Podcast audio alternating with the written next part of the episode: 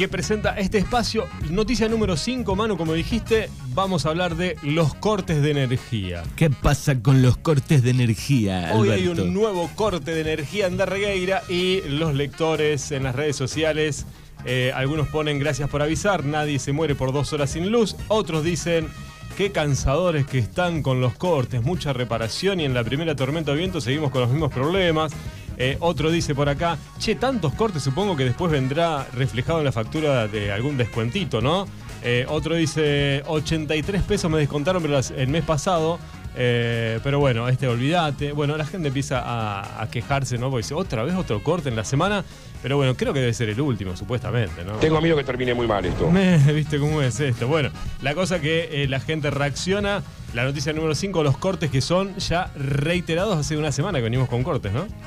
Sí, sí, lo de, la, de la última, si revisás un poco más, este, algunos fueron ocasionados obviamente por la tormenta, ¿no? Que volteó que este, algún palo en algún lugar, ¿no? Y, no podían este, trabajar mientras llovía, los temporales que hubo. Entonces se junta, parece mucho más por eso también, ¿no? Me parece. Sí, y también eh, algunas de las cosas que no han dicho es que, bueno, algunas líneas todavía son, están obsoletas y, bueno, cuando hay cierta tensión o o algún tipo de tormenta, ¿no? Esto pasa, otra vez pasaba ya por el lado de Pigüé, ¿no? Que había pasado por, por ahí. Pero bueno, la gente se quejó, dijo otra vez los cos. Bueno, así que de 14 a 16, eh, no pienses que se te saltó la térmica, sino que hay un corte programado por EDES. Sí, que se te saltó la térmica, me gustó. No, porque a mí me pasó una mañana. ¿Que se te saltó la térmica? No, había corte de luz programado y desperté y yo seguí durmiendo. Dije, bueno, la luz no vuelve, no vuelve, no vuelve. Y, era que se había saltado la, térmica. En el corte, no sé por qué, o el disyuntor, no sé qué fue lo que saltó, una de las dos. Y claro, ese era el problema. Claro, es como el que dijo llueve torrencialmente, era que tenía el tanque roto, ¿no? Más o menos lo mismo. Más o menos lo mismo. Puesto número 4. El 4 de esta semana. Los municipales lograron el 45% de aumento ¿eh? en el distrito de Puan.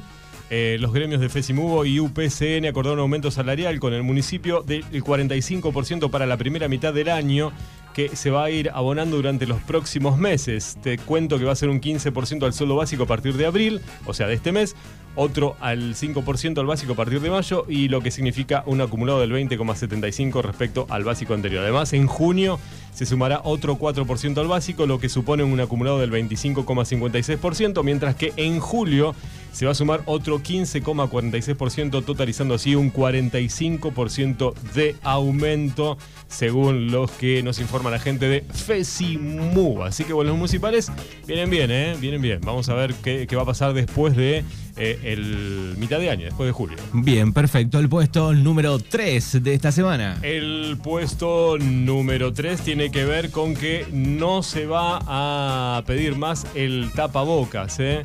Bueno, también fue una gran noticia. ¿Por qué digo esto? Porque, claro, después de tanto tiempo eh, se abolió el uso del tapabocas en eh, lo que significa, bueno, las, escuelas eh, al aire libre y los espacios recreativos como trabajos, ¿no? Obviamente. Pero el transporte público y el ámbito de salud, atención, hay que usar tapabocas. ¿sí? Si vas en el micro, te van a pedir que uses el tapabocas cuando subís, igual que en todo el viaje, y eh, cuando vas a un lugar de salud, usar el tapabocas. Sí. Después.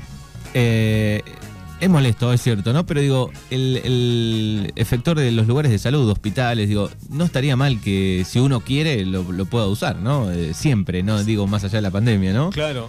Estás eh, esperando al médico, por ejemplo, ¿no? Que hay tanto movimiento de gente, circula tanto virus a veces ahí adentro, no estaría mal. Eh, que se mantenga en el tiempo. Que se mantenga en el tiempo, por ejemplo, si vos querés. si vos querés. Está bueno, está bueno. La verdad que me parece bien. Es más, estamos en época de gripe. Recuerden que eh, los años anteriores, eh, cuando empezó la pandemia, el tema del uso del barbijo, el tema de la falta de, contacto social, también bajó mucho el número de este, casos de gripe. ¿no? ¿Se, acuerdan que había habido un, porcentaje muy elevado de gente que eh, no había padecido cierto tipo de enfermedades por justamente eso, ¿no? El tema de los cuidados. Vamos a ver qué pasa, pero bueno, por ahora, transporte público y efectores de salud hay que usar el barbijo. Cava, no. No, me parece. Ahí en Cava, no En sé. Capital. En Capital. En, eh, en Capital la reta me dijo, no, se va a seguir usando. Para estar en contra nomás de, Ah, sí, sí, de las sí, sí. medidas. En Cava hay que usar. Bueno, también, lo que pasa es que también hay mucha gente, ¿eh? Sí, sí, no es lo Mucha mismo. gente junta, viste, vos te- ahí te metes en, en el subte o te metes en el, en el colectivo y. Ese no sería otro lugar malo también para seguir usándolo. Yo si fuera, por ejemplo, usuario ahora, lo, lo usaría siempre, me parece. ¿El transporte público? Claro, sí, sí, y sí. sí. yo creo, igual creo que se mantiene, ¿eh? Lo que no se mantiene es en los, creo que en la parte educativa y no sé cómo es el tema laboral en Cava, pero bueno, este, porque no está nada mal seguir usando el barbijo, ¿eh? En lugares así que vas muy apretado, ¿no? Sí, ayer, por ejemplo, veía las noticias que del diario El País de España que hablaban de los repuntes, más de 20.000 contagiados en algunas ciudades de China. No me asustes, Alberto. No, pero ahí no habían tenido mucho caso, ¿no? Antes, digamos, En China. lo habían controlado en algún momento, ¿no? Claro, fueron los primeros que como que salieron de la pandemia, de- de- de- obviamente, pero eh, los casos de contagio están subiendo mucho en China. En España, en el diario de España decían, bueno, ahora atención porque esto puede llegar a No, venir no me para jodas, España. Alberto. No me jodas. No sabemos Por si va a favor, te lo a pido. Argentina. Por favor. Este, así que a prepararse, se vienen otra vez los trabajos online. No. Basta de Zoom. Basta de Zoom. Basta de Zoom. Bueno, muy bien, ahí está la número 3, llega la número 2 de esta semana. Bueno, la número 2. Ay, me gusta, ¿viste? Cuando termina. Me gusta. Mirá con qué me entretengo, ¿no? Es una cosa que.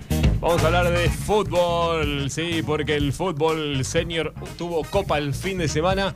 Hubo partido de fútbol senior histórico. Es la primera vez que eh, la gente del Club de Regueira y obviamente argentino participan de un torneo en Santa Teresa. ¿Vos te diste argentino. cuenta? Perdón que te interrumpa. Sí. Que se puede dar, no en su totalidad, pero que tal vez la mitad del equipo de un de- del club argentino en este caso y del club de Reguera hayan jugado esos mismos jugadores hace 15 años atrás, un clásico, ¿no? Se puede dar un poco eso. Sí, y menos también. que estén sí. jugando el grupo senior ¿no? de los dos equipos y, y- y combine que bastantes eh, jugadores eh, participaron de un clásico hace muchos años atrás. Sí, además, ¿sabes qué? Está bueno, eh, más allá de eso, para el mismo jugador, que en algún momento, sí, bueno, después de los 30 y pico, 35 como máximo, algunos en muy buen estado físico llegan a los casi 40 años jugando al fútbol en primera, que después que no tienen actividad, no tienen competencia. Los fines de semana es como que, che, bueno, ya viste, si no vas a la cancha del fútbol no tenés más actividad. Esto te hace mantenerte en actividad, el que le gusta sigue compitiendo, eh, puede entrenar durante la semana. Y lo bueno es que para la vista del público vuelven los clásicos de- del fútbol y en este caso más 35. Así que bueno, el fin de semana comenzó el torneo. Este fin de semana, si no llueve, habría un clásico argentino del Club de Regueira eh, por esta Copa Centenario de Santa Teresa, obviamente los amigos de Santa Teresa. Y además de eso, hablando de fútbol, también las chicas del club argentino que están haciendo historia, es el primer equipo de fútbol femenino, ganaron el fin de semana en Puan en el torneo que hace el torneo regional de Pigüé. Así que bueno, un gran esfuerzo para las chicas, triunfazo. eh, le ganaron 5 a 2 eh, a la gente de Pigüé y el sábado mañana van a jugar en la segunda fecha. Así que seguramente creo que juegan en Pigüé, me parece, si, no, me, no me equivoco, que enfrentan a Sarmiento. Pero bueno, lo bueno es que eh, hay actividades deportivas que no estaban en los catálogos eh, tradicionales y hoy las chicas de Darregueira tienen un lugar donde están compitiendo con el fútbol eh, femenino y también para la gente del fútbol senior. Así que bueno, esa la noticia número 2 que tuvo mucha repercusión en las redes Bien, y el fin de semana, ya domingo, te podés dar una vuelta por Dar Reguera Noticias y ahí chequeas la información, cómo han salido todos te- estos partidos. Pero por supuesto. Bueno, y llega el puesto número uno de esta semana. Y el puesto número uno tiene que ver con un hecho que tuvo mucha repercusión. Obviamente, hoy también estamos con muchas noticias de Darregueira. ¿Por qué? Porque hubo un hecho de vandalismo en el SIC de Darregueira el fin de semana y la gente se indignó. ¿eh? Durante el fin de semana, el Centro Integrador Comunitario, eh, que tiene como finalidad la atención primaria de la salud, bueno, eh, a través de los especialistas, bueno, tuvo realmente un hecho de vandalismo. Rompieron vidrios. bueno, vi las imágenes, sí. vi las imágenes, lamentablemente. Y la gente se volcó en las redes sociales, repudió todo ese acto de vandalismo contra el SIC de Regueira, un lugar donde se prestan muchos servicios a la comunidad, al barrio principalmente. Tengan en cuenta que al ser un centro integrador, obviamente hay varias actividades. El otro día hablábamos ¿no? con Centeno sobre el tema de la huerta que hay en el SIC y que este, por ahí en un futuro, ¿por qué no hacer otro tipo de, huertas? Pero que eso también ayuda a los vecinos, el tema de la vacunación. Bueno, hay muchas actividades, ¿no? El tema de eh, la guardería para los más chiquititos. Bueno, la verdad que la gente se indignó mucho fue la noticia destacada de esta semana en el puesto número uno, el vandalismo contra el C. Muy.